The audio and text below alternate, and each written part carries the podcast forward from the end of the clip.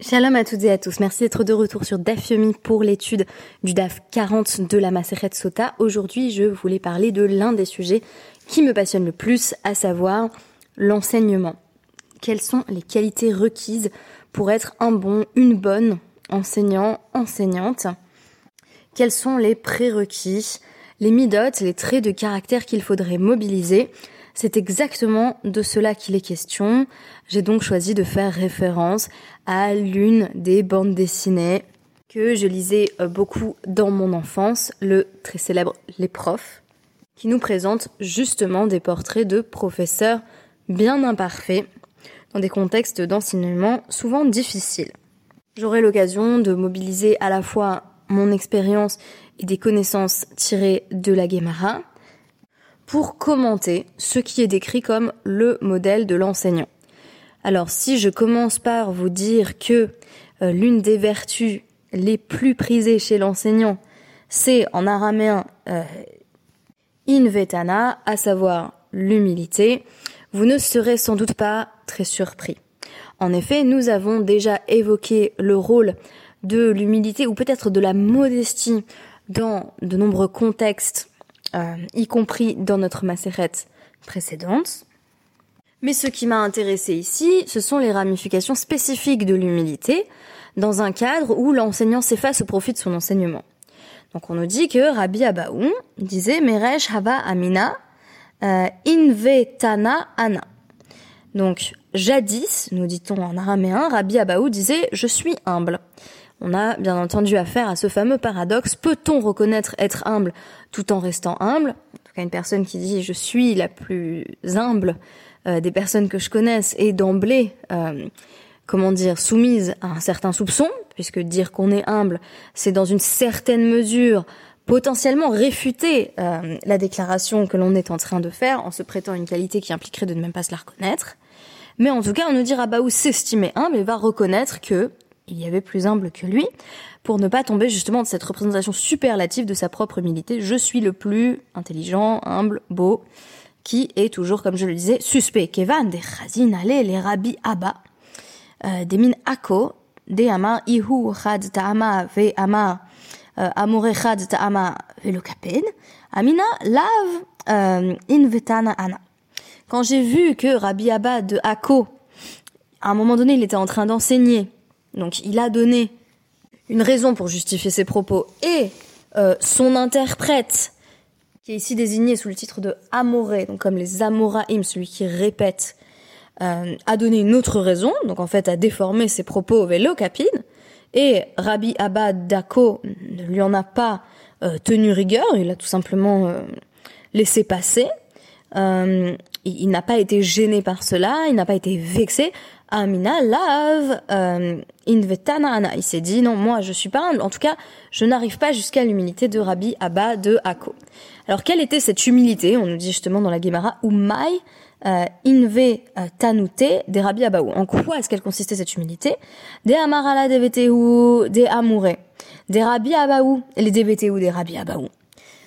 On nous présente un dialogue, euh, un dialogue plus ou moins de commère entre la femme de l'interprète de Rabbi Abaou, donc cette Amorae qui avait pour rôle de répéter normalement son enseignement et les motifs de cet enseignement.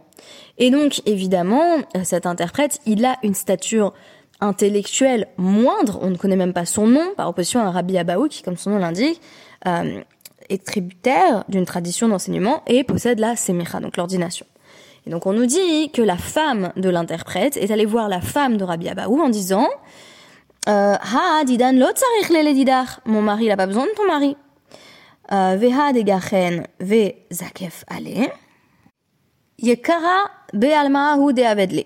Et alors pourquoi est-ce que euh, il s'incline devant Rabbi Abaou en, en, en, faisant mine de vouloir recevoir son enseignement et ensuite il, euh, il se relève et il répète à toute la communauté ce que Rabbi Abaou euh, a enseigné, donc une sorte de rôle de disséminateur de la connaissance, eh bien c'est parce que Yekarabé Alma, c'est simplement par, par affection pour Rabbi Abaou. Mais en réalité, mon mari, il est plus fort que le tien. Alors on pourrait dire, bah, par définition c'est faux, puisque le rôle de l'Amorae, des Amoraïm, c'est simplement d'être dans cette dissémination, dans cette répétition euh, d'enseignements qui sont en général des enseignements des, des Tanaïm dans, dans la hiérarchie euh, des sources dans la Mishnah et la Gemara. Mais on postule une rivalité, en tout cas chez les épouses. Très intéressant qu'on ne nous représente pas d'ailleurs euh, une sorte d'icard dans la personne euh, de l'interprète qui dirait bah moi en fait je suis l'élève qui est dépassé le maître. On nous dit c'est chez les femmes que se joue cette rivalité. Et d'ailleurs, euh, la femme de, de Rabbi Abaou va prendre ombrage euh, de euh, cette dévalorisation de l'épouse de l'interprète en disant Azla deveteu ve amrale les Rabbi. Elle est allée voir son mari, elle lui dit tu te rends compte ce qu'elle dit sur toi Amarle ou nafka lir mina. Et il répond bah, qu'est-ce que ça peut te faire Qu'est-ce que ça peut te faire que sa femme dise qu'il est génial, que c'est le plus fort? Mini ou mine, yitkalas, il a. Très intéressant. Que ce soit par lui ou par moi, on exalte il a un, ce qui est élevé, et donc il s'agit d'Hachem. Qu'est-ce que ça signifie Que ici, on aurait en quelque sorte un problème de droit d'auteur, si vous voulez, puisque on a ici mentionné le fait que Rabbi Abaou transmet un enseignement et donne une raison, une justification qui explique euh, donc euh, ses décisions à et son interprète d'emblée est quand même dans une logique de défi partiel.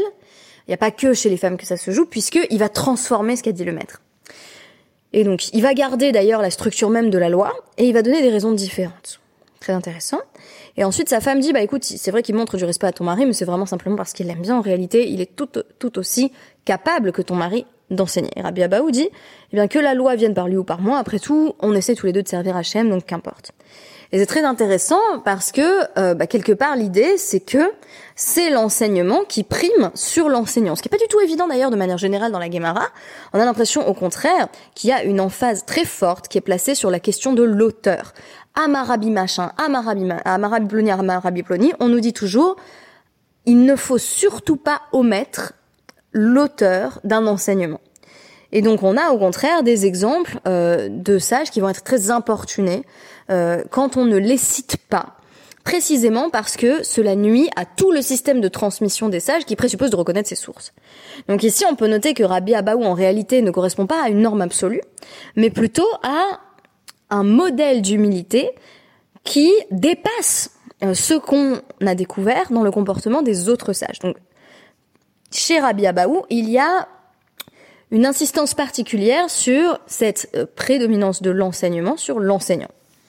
D'ailleurs, ce qui est très intéressant, c'est qu'ici, l'interprète ne fait pas à proprement parler du plagiat. Il ne répète pas en son nom propre ce qu'Abaou a transmis, mais il va modifier sinon le contenu, du moins les justifications qui entourent ce contenu à la RIC. Et donc, il va livrer des glosses différentes.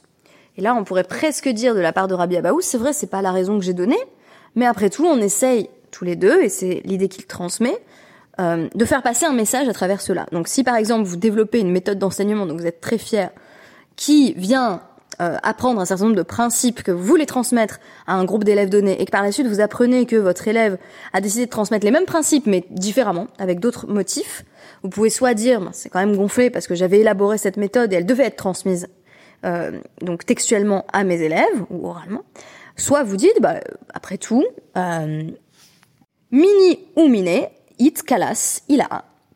Donc c'est ce principe-là qui domine dans la réflexion de, euh, de Rabbi Abaou. Plus intéressant encore, chez Rabbi Abaou, on nous dit Vetou Rabbi Abaou Imnu Rabanan, allez, euh, les Mimne Berecha. Donc les sages ont voté. Euh, littéralement, ils ont compté les votes, quoi. Et ils ont dit c'est Rabbi Abaou qui doit être nommé à la tête Berecha, à la tête de quoi D'une maison d'études, d'une yeshiva. Abba des min ako, de nefiché les euh, baale chovot, amar lehu ikaraba. Et Rabbi Abaou, qui est toujours connu pour son humilité légendaire, a constaté que Rabbi Abba de Hako avait de nombreuses dettes, que ses créditeurs étaient assez trousses, et il a dit bah, comment je vais le sortir euh, de cette situation euh, qui est financièrement intenable? Eh bien, je vais dire aux autres sages Amar Lehu Ikaraba. Euh, il y en a un de plus grand que moi. Donc le plus grand que moi, selon euh, Rabbi Abaou, qui est déjà connu pour avoir laissé son interprète parler à sa place, c'est Rabbi Abba de Hako. Cette fois-ci, on ne peut pas dire que c'est l'enseignement qui prime, mais plutôt que Rabbi Abaou s'efface en tant que personne au profit de l'un de ses collègues, dont sans doute il estime euh, les enseignements et qu'il estime tout à fait qualifié pour pour remplir son propre poste, mais qui est dans des circonstances où il en a plus besoin que lui. Donc là encore, on, pourrait transposer tout ça dans euh, dans notre domaine où on a effectivement des formes de rivalité, par exemple professionnelle, ou même dans le monde de l'étude, on a le même genre de rivalité qui se met en place. Savoir quand dire, ben, après tout, cette personne qui le mérite tout autant que moi en a peut-être plus besoin. Euh, elle est peut-être dans des circonstances qui justifient qu'elle ait accès à ce poste. Et donc là, on a plutôt une dimension humaine qui est mise en avant. C'est pas simplement l'enseignement va être transmis de toute façon, mais c'est aussi suis-je vraiment celui qui en est le plus besoin? Et enfin, je voulais terminer là-dessus parce que je trouve ça passionnant. Euh, dernier euh, témoignage de l'humilité de Rabbi Abaou. Cette fois-ci, c'est sur le sujet qui est enseigné. Euh, et je ne sais pas si vous êtes un peu confronté aux mêmes problématiques que moi, mais je donnerai l'exemple particulier des cours de Torah à Paris on se retrouve dans les milieux, euh, on va dire, orthodoxes, progressistes, orthodoxes modernes, à essayer de capter un petit public qui se rend dans un certain nombre de cercles d'études euh, de la même orientation, qui sont généralement des cercles d'études mixtes où on va étudier euh, la Guémara entre autres, mais surtout la Guémara, et on va se retrouver avec bah, le programme Colel qui est issu de ma communauté et un certain nombre d'autres programmes euh, où il y aura toujours, on va dire, entre 5 et 15 personnes à essayer d'avoir accès à un public. Et donc on se disait toujours avec mon mari, on a commencé à enseigner donc en 2017, et il y avait toujours la question comment on fait pour faire venir les gens? Eh bien, on ne sera peut-être pas surpris de découvrir qu'à l'époque des sages, c'était exactement la même chose et qu'il y avait le même enjeu de qui sera là au chiour. Et je dirais juste que pour moi, euh, depuis 2017, enfin là, j'ai l'impression d'avoir pris du recul, mais je me rappelle en 2017, mon mari et moi, on a commencé euh, par enseigner donc au centre Fleg, et chaque semaine, j'avais la boule au ventre de me dire, est-ce qu'il y aura euh, trois quatre personnes ou est-ce qu'il y en aura 10 et s'il y a deux trois personnes ben est-ce que vraiment ça valait la peine de passer des heures à préparer ce cours d'y investir autant de temps d'énergie? Euh, est-ce que vraiment ça vaut quelque chose que j'enseigne? S'il n'y a pas de monde et donc, euh, bah, mon mari me répondait, il a évidemment raison, mais enseigner de la Torah, même pour une personne, s'il y a une personne qui se déplace, c'est déjà exceptionnel et incroyable. Et là, j'ai trouvé ça très intéressant parce que euh, on nous parle d'une situation exactement similaire. On nous dit, donc il y avait Rabbi Abaou et, Rabbi Ria Baraba qui étaient en, en, concurrence dans un même lieu. Voilà, vous imaginez, ils sont dans la même, dans la même ville ou, ou même dans, dans le même quartier. Et on nous dit euh, Rabbi Abaou Drash Be'agadeta. Et Rabbi Abaou, il a proposé de faire un cours sur la Haggadah, donc sur les passages narratifs. Euh, de, de, de, la Torah, notamment pour présenter les exégèses rabbiniques. Donc, en gros, euh, vous allez vous rendre compte de, de, la différence entre les deux thèmes de Shirim. Rabbi Ria Baraba d'Arash euh, Beshimata. Et Rabbi Ria Baraba, il a décidé d'enseigner euh, littéralement, donc euh, euh Shimat, Shmata, c'est ce qui est entendu, Bishmata. Euh, et donc c'est euh, la loi orale et du coup c'est la halacha. Donc en gros vous avez un cours euh, qui parle de midrashim et donc d'exégèse narrative et vous avez un autre cours sur les, les, lois de la cacheroute. Voilà. Vous imaginez, je pense déjà ce qui va se passer. on nous dit chef coucou les halma les rabbi baraba hein, ve'azou les gabé des rabbi abaou. Donc tout le monde a quitté le cours de rabbi baraba. Personne n'avait plus envie d'étudier la euh, et tout le monde s'est précipité pour étudier la Haggadah, Khalash Da'ate. Et là, c'est très vraiment, moi, je, me suis complètement reconnue dans ce passage. Rabbi Ria Baraba est déprimé, en fait. Khalash Da'ate, son, son esprit est affaibli. Euh, et donc, on a Rabbi Abaou qui va aller le voir, euh, en lui disant, euh, Emshol le Hamashal, le Mahadavar Domé. Alors écoute, je vais te donner euh, un machal, donc une sorte de parabole, une illustration de euh, de ce à quoi cette situation ressemble, à savoir le fait que son cours soit déserté pour le mien. adam avanim tovol euh, mine sidkit almi koftin lo mine sidkit. Alors il dit, il y a deux vendeurs, l'un qui vend des, des, des, pierres précieuses et l'autre qui, qui vend des, des, des babioles, euh, vers qui on se précipite bah, Vers celui qui vend des babioles, puisque tout le monde peut se l'offrir. Alors que celui qui vend des, des, perles et des rubis, bah, il va falloir euh, être très intéressé, très motivé et très riche pour pouvoir euh, avoir accès à ce vendeur-là. Donc, qu'est-ce que fait Rabbi Abaou Encore une fois, il dévalorise cette fois-ci son propre enseignement en disant, écoute, moi, euh, j'enseigne quelque chose qui est très accessible, donc c'est pour ça qu'on se précipite à mon chiour. Euh, en revanche, toi, tu fais du vrai travail, en fait, et pour lui, c'est très intéressant, c'est le travail à la RIC. Euh, alors qu'à l'heure actuelle, je pense qu'on a, on a aussi toujours dans ces milieux un petit peu, euh, cette fois-ci je dirais orthodoxe, un, très intellectuel, une forme de dévalorisation de la halakha pure, de dire on va étudier Mishnah Brura, ça a pas l'air d'être le truc le plus passionnant qui soit, euh, par rapport à la Gemara qui est perçue comme étant vraiment euh, euh le domaine euh, qui va être intellectuellement très stimulant, et ça peut passer justement par la Haggadah, bien que on étudie en général dans ce genre de cercle pas que la Haggadah, ici c'est une hiérarchie inverse, on nous dit en fait la halakha c'est plus difficile, et donc c'est comparé à des pierres précieuses, et Rabbi Abaoui dit moi je suis le vendeur de babiole, donc je fais des sujets facile. C'est comme si je vous disais, ah bah oui, moi j'ai fait un chiour euh, sur la représentation des anges euh, dans euh, le Morénévourim du Rambam, et il y a un autre ave qui a fait un chiour à côté sur comment trouver son mazal. Il y a eu plus de gens à comment trouver son mazal. Et là, l'autre il vient me voir, il me dit, écoute, moi, moi, je, je, je vends, je vends des babioles qui intéressent tout le monde, et, et, toi, et toi, tu me fais de la, de la haute pensée. Et donc c'est pour ça, il y a moins de gens, oui, concrètement, il y a moins de gens à ton chiot. Et donc j'ai trouvé ça très intéressant. Déjà, j'ai adoré la figure de Rabbi Abaou dans, dans, dans, ces trois anecdotes. La deuxième, je pense, pose peut-être plus problème parce que là, pour le coup, il s'efface pas vraiment au profit d'un enseignement, mais il s'efface au profit euh, d'un ami mais euh, je pense qu'il y a aussi des valeurs humaines qui sont pas directement liées à l'enseignement, euh, mais qui sont liées simplement à la reconnaissance voilà, de quelqu'un qui a les mêmes qualités, qui pourrait tout à fait occuper notre fonction. Si lui, il estimait être en capacité de le faire, pourquoi effectivement ne pas euh, step down et permettre à cette personne euh, de recouvrer ses dettes en ayant une position qui était sans doute relativement lucrative, celle de, de, de président, de, de, directeur d'une yeshiva, pardon. Rabbi Abba, où je disais, c'est aussi celui qui sait euh, s'effacer face à l'enseignement qu'il transmet. Tant que l'enseignement est transmis par l'interprète, ben, qu'importe que ce soit lui ou moi qui le transmette, c'est en substance ce qu'il dit. Et enfin, Rabbi Abaou sait reconnaître qu'il y a des sujets qui sont plus accessibles que d'autres, et par conséquent qu'on va attirer plus d'étudiants en parlant de ça, mais qu'il y a quand même euh, une hiérarchie implicite, ou peut-être qu'il le pose euh, pour faire plaisir également à son collègue. c'est une autre lecture qui se tient tout à fait, que Rabbi Abaou estime pas en fait que la Haggadah euh, c'est inférieur à la halacha, mais que bah, c'est très difficile cette situation pour Rabbi Ria Baraba. On nous dit tout le monde a quitté son cours à lui parce qu'il y a le nouveau shiur de Haggadah qui est arrivé. Et Rabbi Abaou il prend le temps d'aller le voir en lui disant écoute je comprends que tu te sentes mal, mais regarde c'est parce que mon shiur il est plus accessible. Et donc euh, là-dedans, on a une sorte de mix des, deux anecdotes précédentes, c'est-à-dire à la fois une leçon d'humanité, de dire moi je vais devoir en, presque dévalorisant ce que j'enseigne euh, pour te montrer que ce que tu enseignes toi a une énorme valeur. Et en même temps, le fait de dire, ben oui, mais c'est tout simplement, euh, euh, voilà, une, une, une idée d'accessibilité. Moi, ce que j'enseigne, eh bien, ça va parler à plus de gens, mais il y aurait peut-être une valeur intrinsèque à continuer à enseigner des sujets qui sont perçus comme plus ésotériques ou plus compliqués.